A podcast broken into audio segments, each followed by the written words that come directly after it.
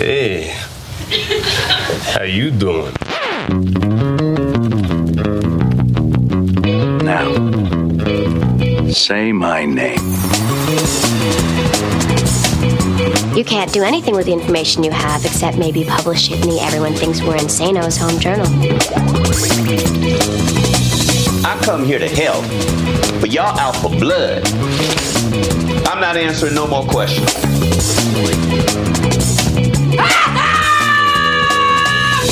Salut à toutes, salut à tous, bienvenue dans l'épisode 43 de Un épisode et j'arrête, le podcast 100% série de l'ACS, l'association française des critiques de séries, en partenariat avec Binge Audio. Une grosse demi-heure de débats pointilleux, de questionnements métaphysiques, ontologiques, existentiels, mais surtout sériels, dans la joie critique et la bonne humeur journalistique. Next one, next one, next one, next Whoa, one. wait, wait, wait, wait. What? What? That's the last one?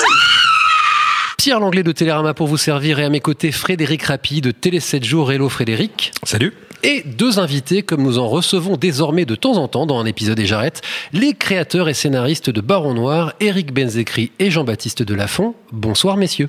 Bonsoir. Bonsoir. Donc ça c'était Éric Benzécry, puis Jean-Baptiste Delafont, vous êtes bien dans l'ordre. La série politique de Canal Plus revient ce lundi 22 janvier pour une saison 2 qui s'ouvre entre les deux tours de la présidentielle et met en scène l'implosion du PS et la tectonique des partis dans la France de l'état d'urgence. Comment écrire une série politique dans un monde en plein bouleversement?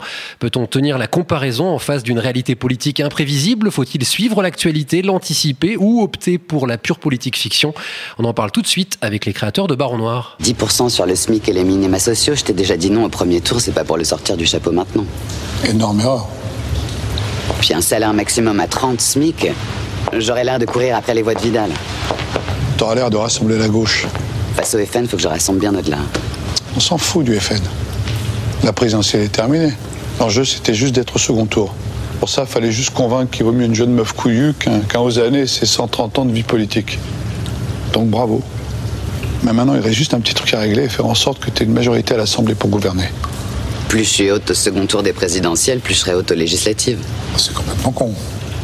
Tu, tu me connais, j'aime beaucoup la créativité stratégique, mais là, c'est complètement con, là. Tu pourrais faire 80%, ça ne changera rien. Tout le monde va revenir gentiment dans son camp. 35% pour la gauche, 35% pour la droite, 30% pour le FN. Et plus de 300 triangulaires. Tu veux parler à toute la France, attends d'avoir une majorité. Pour l'instant, parle à la gauche, parce que c'est elle qui te permettra de gouverner. La première saison de Baron Noir avait été chaudement accueillie par la CS et Cadmerade, élu meilleur acteur lors de nos prix en juin 2016. La saison 2 s'ouvre avec la sortie de prison de Philippe Rigvart, alias le Baron Noir, qui attend son procès dans une affaire de financement de campagne illégale. Amélie Doran 2, candidate PS incarnée par Anna Mouglalis, est au deuxième tour de la présidentielle face au FN. Sa victoire semble assurée, mais elle doit faire un choix pour les législatives, se rapprocher du centre ou tenter l'union de la gauche.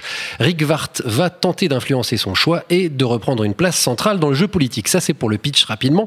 La première question, cher monsieur, est la plus évidente qui se pose. C'est votre président ne s'appelle pas Emmanuel Macron. Euh, il s'appelle, elle s'appelle Amélie, Doran 2. Vous avez écrit cette saison 2 avant l'élection de Macron. Vous saviez que vous ne pourriez pas tout anticiper. Alors, comment avez-vous fait face à l'actualité politique? Ça, c'est pour la question générale. Qui se lance là-dessus? Éric Benzécry. Euh, écoutez, on a fait comme on a pu. Il faut être honnête, euh, personne ne pouvait prévoir ce qui s'est passé dans, la vie réelle. Euh, donc on a euh, utilisé nos atouts, c'est-à-dire nos personnages qui étaient plantés dans la première saison. On a eu de la chance parce que la présidente élue dans Baron Noir, Amélie Doran 2, qui est incarnée brillamment par Anna Mouglalis, il se trouve qu'elle est macronisable. Voilà, c'est-à-dire qu'elle est euh, Macron euh, compatible au sens où elle a euh, pour objectif de se rapprocher du centre et de créer ce qu'on appelle un, pôle central réunissant la gauche de la droite, faut pas que je me trompe, et la droite de la gauche. Donc voilà, on avait ce point de départ là, ça nous a beaucoup aidé à construire la suite.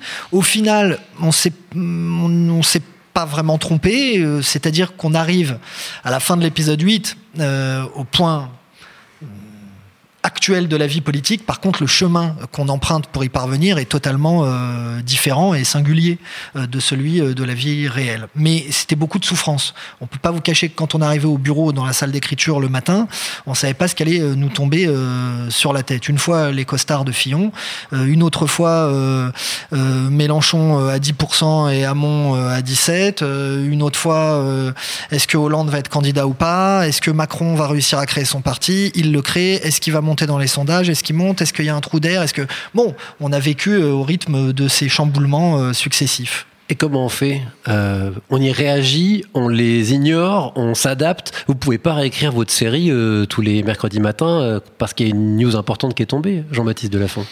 Non, on, on privilégie euh, évidemment nos- notre logique interne, nos personnages, sinon euh, ça, ça deviendrait vite n'importe quoi. Donc euh, en effet, Eric a raison de dire que c'est un peu de la chance, c'est-à-dire qu'il se trouve que no- notre Amélie Doran 2 en tant que personnage, euh, son identité politique, euh, en effet, résonne avec avec ce qu'a fait Macron. C'est un hasard ou une coïncidence C'était, je pense que c'est c'est c'est tout simplement aussi lié au fait que on bon, on parle de, quand même un peu du pays réel. Donc euh, on s'est posé des questions de, de sociologie politique par rapport à l'état du pays, euh, avec des réponses. Portées par nos personnages, qui sont cousines de celles de, de, de la vie politique réelle. Frédéric Rapilly. Euh, Dans la, dans la, dans la série, euh, enfin, cette saison 2, on a un peu l'impression d'être euh, au milieu des sopranos. Donc, euh, moi, je voulais savoir si les hommes politiques parlaient vraiment comme les affranchis, euh, comme, comme, on, comme on le voit dans la série. Vous faites référence à la vulgarité euh, parfois Ouais, des vraiment ouais. le- le- la façon couillue de parler. Ouais. euh, On l'a vu, on l'a entendu dans le son hein, qu'on qu'on a, qu'on a entendu au début. Là. Oui, c'est pas faux.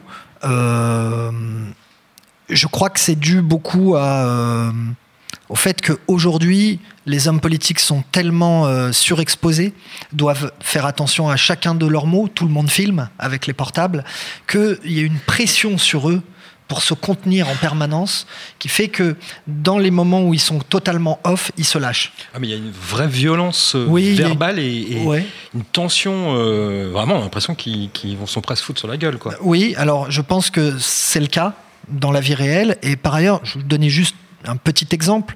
Quelqu'un de très bien mis, de très bien élevé, de très cultivé, notre Premier ministre, Édouard Philippe, euh, qui est quelqu'un de très posé, de calme, euh, sans porter aucun jugement politique. hein. Quand vous le voyez, quand il se présente devant les médias, il, vraiment, il est posé, très bien.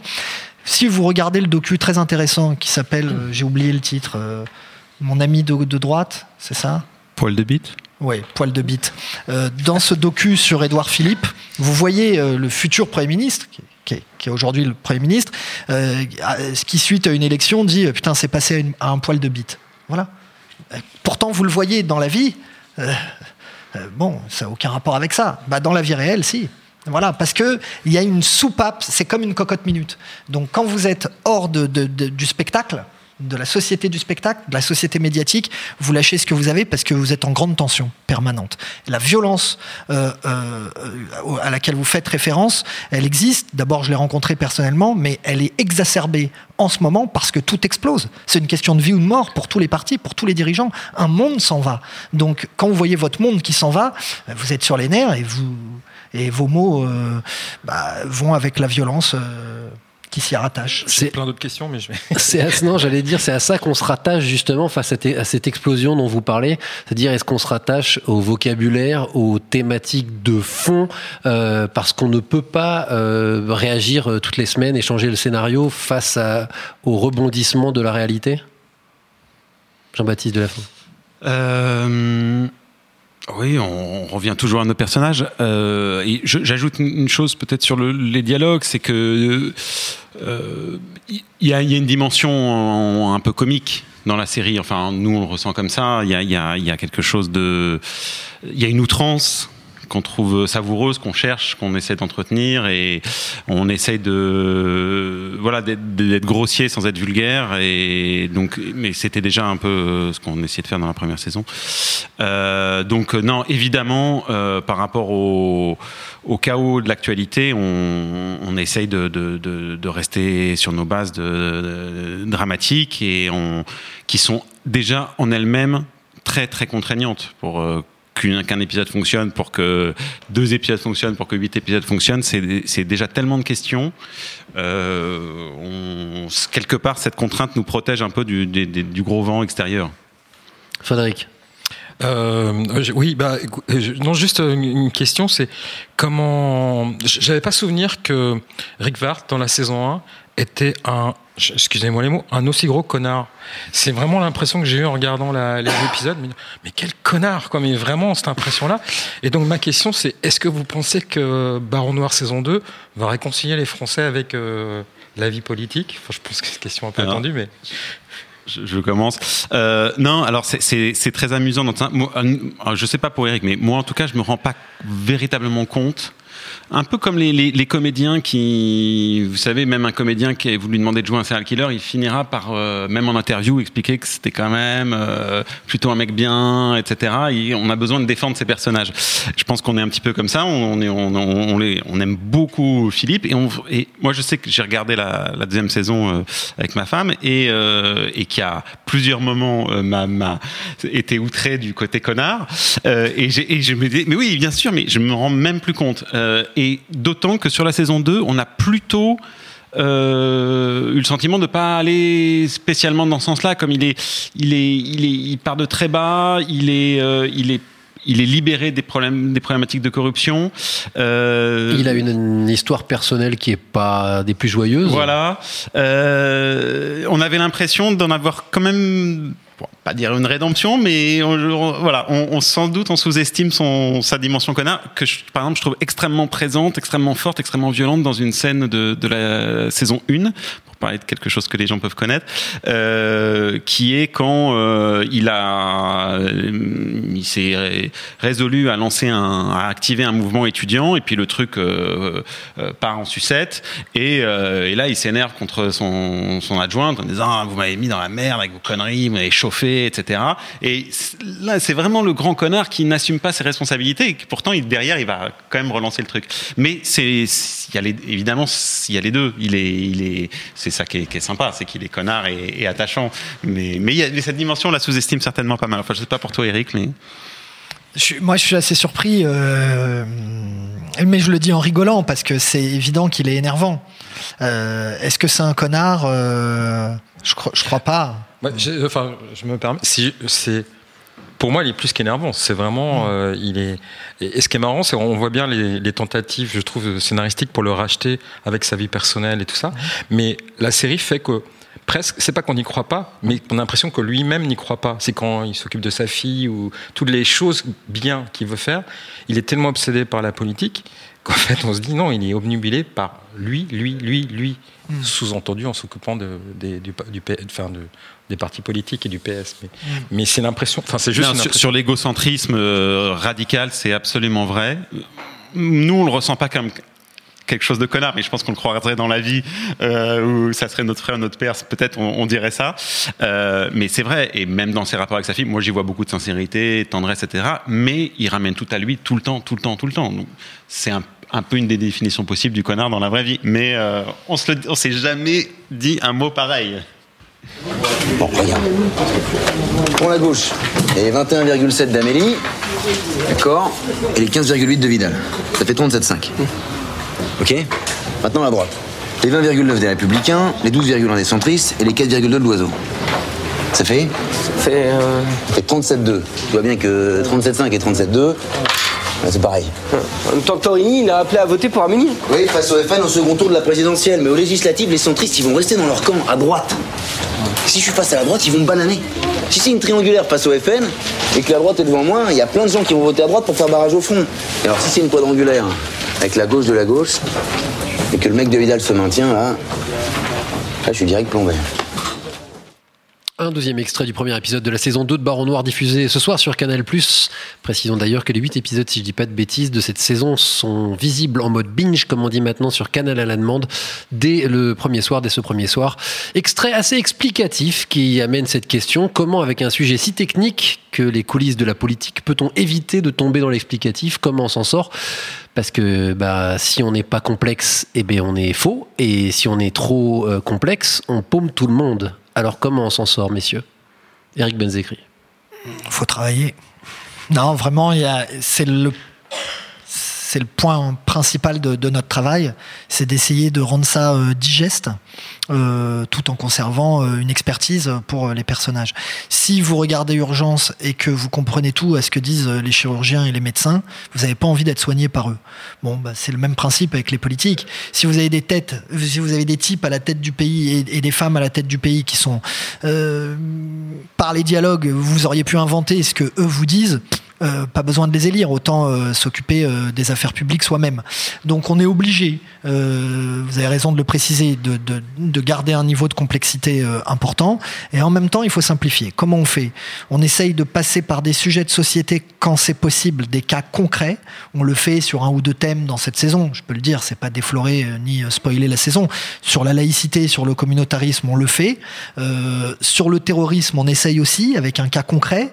Voilà, que c'est possible, on fait ça parce qu'on on peut se représenter les choses clairement. On essaye euh, de faire en sorte de mettre les spectateurs dans la situation de choix euh, qu'ont à faire euh, les hommes et les femmes politiques. Bon, des fois euh, c'est très bien fait, des fois un peu moins. On espère que c'est pas assommant. Voilà. Là, dans, dans l'extrait qu'on vient d'entendre, bon, c'est là, c'est un moyen assez assez classique euh, euh, dont on abuse, on essaye de pas abuser, qui est qu'on a un personnage euh, candide qui n'y comprend rien. Du coup, voilà. Mais évidemment, on peut pas le faire euh, trois fois dans la saison. hein. Mais mais moi, je trouve que sur cette scène-là, ça fonctionne bien. On se sert beaucoup du, et ça rejoint la question précédente, du registre de dialogue. C'est-à-dire que comme euh, Philippe a une façon de, de, de, de parler assez imagée, fleurie, euh, euh, impactante, avec des, des, des métaphores, il est, il est, il est, il est un peu, euh, voilà, un peu drôle comme ça.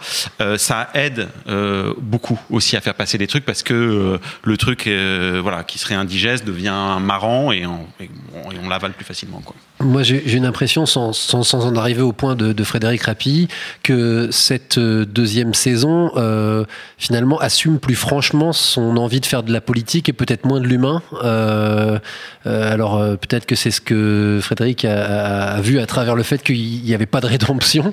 Mais moi, c'était ma question, c'est est-ce que vous, vous avez assumé le fait de faire quelque chose? Alors, est-ce que c'est parce qu'on a vu la première qu'on a cette imp- cette impression en deuxième, d'un peu plus sec Vous prenez, il me semble, moins de temps. N'y a pas de romance. Alors, il y en a une, mais c'est pas des personnages centraux vraiment, euh, ou en tout cas pas aussi important que Rick Vart, euh, que finalement c'est une sa- saison plus purement politique, et puis merde après tout, pourquoi on n'en ferait pas la télévision Oui, faut, faut pas mentir, c'est un peu ce qu'on a pensé. Euh, c'est un peu ce qu'on a pensé. Bon, est-ce que c'est bien ou pas? Nous, on aime bien. En tout cas, c'est radical. Voilà. Alors, c'est un choix artistique. Est-ce que la troisième saison sera pareille? Je sais pas.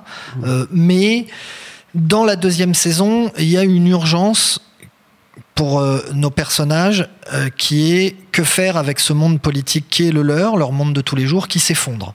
Donc l'urgence n'est pas aux, affaires domestiques, mais euh, à la sauvegarde ou à la destruction ou au changement du système. C'est pour ça qu'on a fait ça. C'est la situation qui nous a aussi encouragé euh, à le faire. Deuxième élément, il y a un papier dans le Monde Magazine euh, il y a quelques semaines sur un, cinéaste engagé, Romain Goupil. Il y a un dialogue qui m'a marqué parce que j'ai trouvé que c'était exactement la situation euh, de Rick Vart.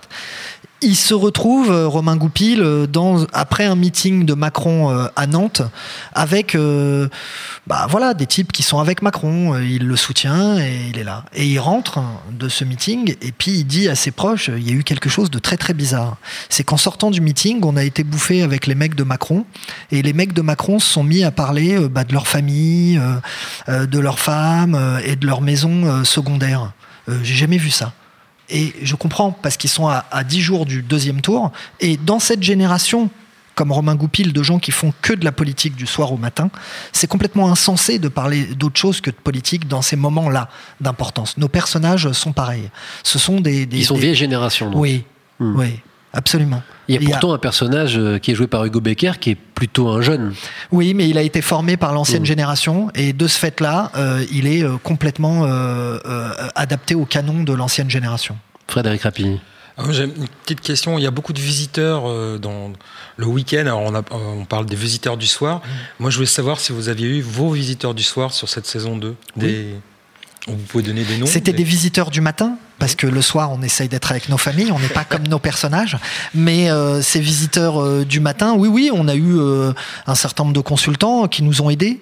Euh, Est-ce que, est-ce que Julien Officiel Drey, ou qui- officieux qui- je pense à Julien Drey qui commence à postuler au, au, ah maintenant au Parti Socialiste. Est-ce qu'il a regardé la série Oui, il a euh, regardé saison, la, saison parlé, 1, oui, parce qu'on s'est croisé, euh, parce qu'on a tourné euh, deux ou trois jours à Solferino, on s'est croisé là-bas. Et euh, oui, oui, il nous a dit qu'il avait, qu'il avait même aimé euh, la saison 1. Mais est-ce qu'il est-ce que vous. Alors, je ne sais pas qu'il vous demande de, de changer des choses, mais est- est-ce qu'il pourrait vous demander tu peux pas me rendre plus sympathique ou Est-ce que vous avez ce genre de. de- Non, je- non, ce serait, Non. ce serait quand même un peu. Bah, D'autant que c'est pas les vrais personnages. Non, non, mais ce je c'est vrai. Alors non, mais pour euh, prolonger la question de, de Frédéric, donc un, est-ce qu'il y a potentiellement des pressions, le mot est un peu fort, mais du monde politique pour essayer de changer telle ou telle chose, notamment du Parti socialiste, puisque c'est le premier concerné par cette histoire. Et, euh, et deux, euh, est-ce que ce petit jeu auquel s'est livré Julien Drey de dire Baron Noir c'est moi, est-ce que ça, y a- vous avez autour de vous des gens que ça tente? Parce que nous, les critiques, ça nous tente évidemment de, de penser que Michel Vidal euh, et, et- et Jean-Luc Mélenchon, donc que vous avez Jean-Luc Mélenchon entre guillemets dans votre saison 2 de manière centrale, c'est très tentant. Donc euh, deux questions finalement là. Alors. D'abord, est-ce que le PS euh, vous fait des commentaires, si j'ose dire? Non, il- enfin oui, il y a des dirigeants du PS qui font des commentaires, mais nous, vous savez, on est comme dans Mais le pas sur les scénarios. pas sur les scénarios. Nous, on est comme Om- euh, Omar dans Omar et Fred. On va plus aux soirées. Bon, donc si vous voulez, ça nous protège parce qu'en fait, on fait que travailler. Donc euh, on est là, on se protège de tout ça justement, et euh, on est avec nos signaux faibles. Et nos signaux faibles, c'est euh, comment sentir le monde politique et essayer de se projeter euh, dans des dans des suites qui pourraient arriver dans le monde réel, donc dans le nôtre. Et donc, euh, bah, on lit beaucoup, mais on a beaucoup plus lu d'ouvrages historiques euh, pour écrire cette saison que d'actualité politique. Au contraire, on s'en protège. Donc, euh, d'ailleurs, ils sont bien trop intelligents pour tenter des approches. et si tu disais ça et tu disais ça, c'est Parce que vous êtes une très rare série française à donner les vrais noms des partis et des syndicats, tout ça. C'est quelque chose qui se fait pas trop à la télé française aujourd'hui. Ça pourrait avoir certaines conséquences de d'employer les. Alors vous employez pas le nom des vrais politiciens, sauf dans des références. euh, Je suis pas Rocard, les, les- Mitterrand. les- enfin, ouais, les- mm. ceux qui sont décédés, on se l'autorise. Euh, Mais ça n'a pas de conséquences concrètes de pourquoi on l'a, enfin, pourquoi on l'aurait pas fait avant finalement? Non, je pense que c'est complètement normal de, de faire ce qu'on fait. Ce qui est anormal, c'est d'avoir pendant des années euh, appelé une BMW, une BM euh, X, euh, etc. Quoi. Bon, donc euh, c'est plus un, un- un rattrapage qu'autre chose. Et euh, est-ce qu'une série politique aujourd'hui, ça se fait sereinement par rapport aux chaînes? Alors, euh, on va pas rentrer dans les détails de votre relation avec la direction de Canal+, mais on a, on a souvent dit que faire une série française euh, politique, pardon, en France, c'était compliqué parce que fallait pas froisser un tel, fallait faire gaffe à pas dire ça, etc. Est-ce que vous avez l'impression euh, que c'est encore un exercice un petit peu difficile? Non, on a, on a vraiment, sincèrement, eu au- aucune, aucune, aucune pression. Euh, et même, et ça rejoint la question précédente sur euh, le fait que c'est très, très, très politique. euh, et on a été assez surpris. Moi, je me, souviens très tardivement, dans les dernières versions, avoir demandé à, un de nos interlocuteurs de Canal, mais vous, pensez que ça peut marcher et- et ils étaient tout à fait conscients de la radicalité de la démarche, du fait que, et je ne voudrais pas inquiéter les, auditeurs, euh, cette radicalité, elle est, en principe, si ça fonctionne, elle est romanesque, parce que c'est une concentration d'un type d'énergie. Il y a tellement de séries aujourd'hui, au moins, si vous regardez Baron Noir saison 2, vous n'aurez pas euh, un, petit, un petit peu de polar, un petit peu de truc, un peu de machin, vous aurez l'énergie de Baron Noir euh, décuplée, concentrée, et c'était ça la démarche. Et ça, et ils nous ont complètement, qu'on n'a pas théorisé en amont, voilà, mais en- plus ça avançait, plus les, les, les intrigues secondaires, etc., se sont asséchées, et ils nous ont complètement accompagnés dans cette démarche-là euh, avec avec enthousiasme. Donc on a été gâtés. Frédéric. Ouais, on a beaucoup parlé de House of Cards, euh, la, la série euh, qui n'est pas, pas, première série politique, mais celle qui a beaucoup marqué. Est-ce que Baron Noir est, est vu à l'étranger et comment c'est perçu? Parce que c'est quand même de la politique politicienne. Dunkerque, c'est pas très sexy a priori sur le papier. Et euh, sachant que Marseille est, très- a été plutôt bien reçu à l'étranger aussi. Enfin, Voilà. chez les Russes et les Brésiliens, Ouais, mais- faut, faut relativiser les choses. Bah, D'abord, Baron Noir se, se vend à l'étranger, euh, en Angleterre, aux États-Unis, en Australie. Donc il y a, euh, voilà, le, j'aime pas parler en Allemagne, j'aime pas parler comme ça, mais le, le- le- le produit, comment je peux corriger, le produit culturel, artistique intéresse. Euh, mais vous savez, c'est comme Borgen. Euh, c'est du local, donc ça fait global, euh, premièrement. Deuxièmement, les, les, les thématiques dont on a traité dans la première saison, en réalité, euh, sont assez universelles en ce qui concerne les mondes politiques. Euh, la corruption, euh, la question de la mondialisation. Voilà, vous citiez l'exemple de la ville de Dunkerque, peut-être pas très sexy. D'abord, à l'image, elle est plutôt sexy, c'est beau. C'est vrai, voilà. Et deuxièmement, vous savez, l'élection de Trump, qui vote Trump? Plein de gens. Sinon, il ne serait pas majoritaire. Mais particulièrement euh, ces endroits d'Amérique où euh, les États industriels, qui ont eu un passé glorieux avec beaucoup de croissance, donc beaucoup de redistribution, euh, se sont effondrés euh, avec la mondialisation. Et c'est un peu le cas de la France périphérique euh, à laquelle euh, Dunkerque appartient. Donc ce sont des thèmes voisins euh, qui concernent au-delà de la France. Philippe? Je me suis évadé. Tu peux me trouver une planque Je suis content de te savoir dehors. Je t'embête pas longtemps. Tu penses annoncer quand ton soutien à Amélie? Aucune pression, bien sûr.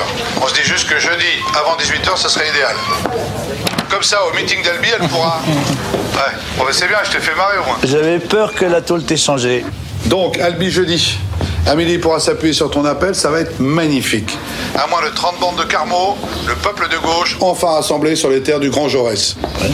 Enthousiasmant, mais c'est quoi le rapport entre Doran II et le peuple de gauche? Bah, Justement, Michel Vidal, le tribun du peuple, la boussole de la gauche. On n'a plus besoin de moi pour gagner. Bah, la présidentielle, oui.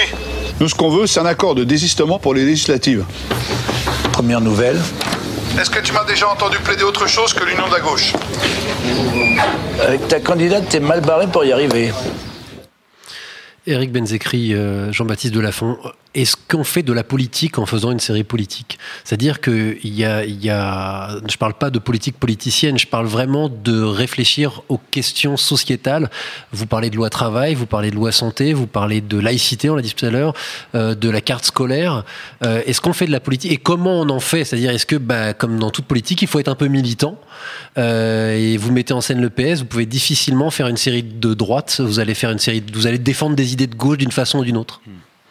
Oui, oui. euh, ah, c'est une question qui est, est- compliquée pour nous et on n'a d'ailleurs pas toujours été d'accord et, euh, l'un de nous pouvant euh, avoir besoin de se protéger en se disant euh, mais en fait on fait pas on fait pas un tract attention etc et l'autre euh, étant plus fébrile à dire que bah, quand même on amène on assène un certain nombre de choses euh, moi c'est un peu mon sentiment mais après c'est la force de la fiction et des personnages. Et que comme Philippe si on prend lui à commencer par lui est dans une ambivalence permanente sur beaucoup de choses parce que il est en contradiction avec lui-même entre la cause et son, parcours politique, etc.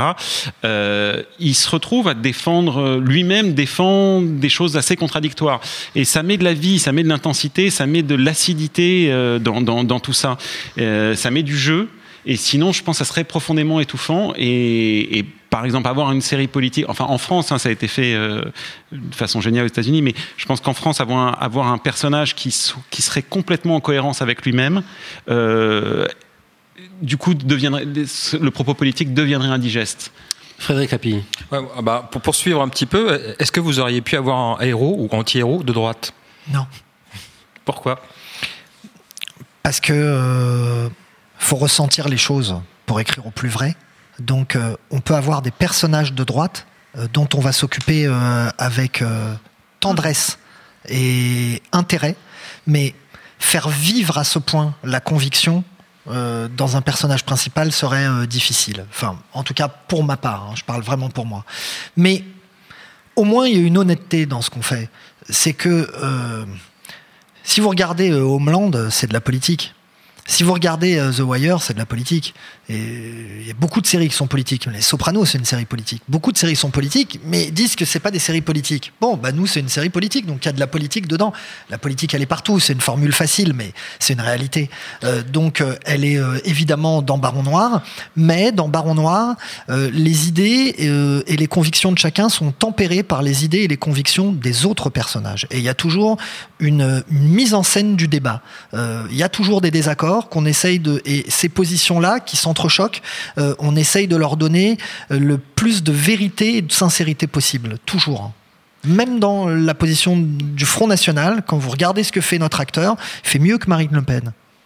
On parie toujours sur le meilleur de nos personnages et par ailleurs, euh, on n'est pas forcément d'accord l'un avec l'autre, ce qui aide aussi beaucoup à, dramatiser et à, éviter ce côté linéaire du tract. Quoi. Pour poursuivre ma question par rapport aux réflexions euh, sur les grandes questions euh, politiques et sociales, euh, est-ce que c'est pas ça le, la vraie force d'une série politique, à son premier terme, une série vraiment qui parle de politique, c'est de pouvoir se payer le luxe de faire ce que les politiciens n'osent pas faire, c'est-à-dire de dire bah nous la carte de la carte scolaire, on va la traiter, on va y aller, on va faire ça. Alors, et à ce moment-là, là, on est obligé de, de prendre une position. C'est celle des personnages, c'est pas la vôtre forcément, mais il faut s'engager. Oui, tout à fait. Sur le, sur le fond, euh, d'ailleurs, ils sont, sur la, ce qui apparaît dans la deuxième partie de saison, ils sont, tous nos personnages à peu près autour de Philippe sont d'accord. Mais la politique, c'est pas seulement une, une idée, c'est vraiment la manière de la, de la faire vivre, de l'imposer dans le débat et de la, de la rendre possible euh, dans, dans, dans le réel. Donc, euh, Pour insister, est-ce que c'est pas ça aussi votre kiff, euh, si je ah bah si, c'est à fond notre kiff, bien sûr. Là, là en plus, euh, sur cette question-là, c'était quelque, c'est, c'est une part du débat qui n'a pas existé dans la présidentielle, donc on a, on a, on a, on a réinventé euh, le réel comme on aurait voulu qu'il se, qu'il se passe. Donc évidemment, c'est un immense kiff, tout à fait. Et on l'avait déjà fait euh, dans la saison 1 avec l'enseignement professionnel, dont tout le monde se fout, mais pas nous. Et euh, on était content de, de pouvoir le faire. Alors là, on recommence. Oui, c'est vrai, c'est un kiff. Faut pas mentir, c'est un grand kiff. Euh, par ailleurs, euh, vous faites autre chose que la réalité n'a pas osé faire, c'est que vous avez une présidente. Euh, Ça aussi, pourquoi ce choix? Est-ce que c'est une logique scénaristique? Est-ce que c'est aussi euh, moyen de dire, bah voilà, le réel n'a pas le courage, euh, nous dans la fiction on va le faire? Ah, c'est une logique scénaristique, très franchement. D'abord, et, deuxièmement, c'est évidemment, on en, était très heureux, et, mais heureux parce que, parce que ça s'imposait. Euh, je pense que ça aurait été plus emmerdant pour nous de nous dire ah on va ça va être une femme alors voilà quels sont les problèmes? Non ça, ça s'imposait à nous maintenant comme si c'est et c'est comme ça que ça se passera dans le réel Et d'ailleurs, ça euh, ne définit pas le personnage. Il y a une scène où on sous-entend que la Non. presse veut lui coller un gars dans voilà, les pattes. il y a des petites choses, mais, mais non, non, pas du tout. Et elle-même, elle n'a pas de complexe du tout. euh, Frédéric Rapini. Euh, oui, vous parliez de logique scénaristique et, je me dis, pensais à la saison 3, la saison 4. On pourrait imaginer euh, la, le montée du Front National et tout ça. Est-ce que vous allez être obligé de faire euh, rentrer un troisième membre dans votre duo et quelqu'un qui ait des accointances, pas qui soit pas les vôtres, justement pour être proche de vos personnages et qui ait un peu de tendresse C'est une question intéressante. hein. On n'y a pas réfléchi, à vrai dire, mais voilà. on- Déjà, entre la première saison et la deuxième saison, sur le Front National, il y a un personnage. Oui. Ah, qui, qui- qui- qui a quand même euh, un casque, une identité, un style, euh, etc. C'est très difficile de parler pour nous de la, de la saison future. Là, celle-là, les gens l'ont même pas vue. Non, non, pas de souci, mais non. on- on sait Alors, pas du tout. euh, une autre question d'ouverture pour finir euh, cette discussion. Euh, J'ai échangé récemment avec un ancien scénariste de la Maison Blanche qui lui dit que le moment est parfait en ce moment pour faire, pour être un peu, pour faire du Capra, pour être un petit peu plus idéaliste, pour un petit peu. Alors lui, il est aux États-Unis, donc euh, la donne est encore plus, enfin, problématique là-bas, beaucoup plus problématique. Euh, Est-ce que vous, vous voulez continuer à vous à affronter la réalité, sachant qu'elle vous échappera forcément puisque vous êtes en retard sur elle techniquement, ça vous pouvez pas faire autrement. Euh, euh, ou est-ce que vous vous dites, bah, pourquoi pas, pourquoi nous, on n'a pas le droit de rêver un peu, d'imaginer euh, une réalité qui serait meilleure que la nôtre?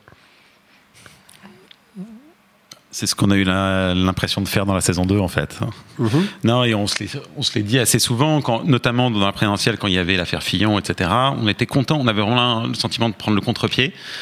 Euh, et voilà, on- ça nous a plutôt encouragé. Donc de faire quelque chose, contrairement à ce que pensait Frédéric Euh. ouais. tout à l'heure, de plus, plus Nous, positif on et de trouve qu'il y a quand même beaucoup d'idéalisme dans cette deuxième saison. Et parce qu'il y a des idées et des idées qui sont motrices et qui, qui créent des alliances vraiment euh, assez inattendues et voilà. Et que c'est moins les affaires. La première saison était très marquée Oui, par les affaires, ça, là beaucoup bien moins. sûr. C'est surtout ça. L'affrontement est politique, donc il reste violent. Euh, les égaux sont de sortie, évidemment, comme d'habitude, euh, mais euh, c'est pas sale. Moi- Moi, juste curieusement, j'ai trouvé que la saison 1 était plus idéaliste et que Rick Vert avait, avait plus de. Voilà, là, je l'ai trouvé. Mais bon, c'est juste. Oui, mais vous parlez du personnage de Rick Vart. Oui. Or, il y a, il y a- Moi, je le regarde en tant que spectateur. Ouais, euh, Bah oui. Je trouvais qu'il était, avec son débat sur euh, le- le- le- l'enseignement professionnel, Ouais. même s'il l'utilisait, il avait l'air plus convaincu. Là, des fois, quand il parle de la gauche, il a, il a des imprécations et tout ça. Mais des fois, je sais, j'ai l'impression qu'il sait plus très bien ce que c'est la gauche. Enfin, voilà. Mais ça, c'est une, euh, c'est très intéressant parce que c'est ce qu'on a voulu faire. Ils savent plus. Ils savent pas et c'est des canards sans tête. Tout explose et vous voyez des gens qui essayent de savoir où est-ce qu'ils habitent. Et c'est ça qu'on a voulu décrire. Il y a une, il y a une trajectoire dans la saison. Oui, tout à fait. Voilà.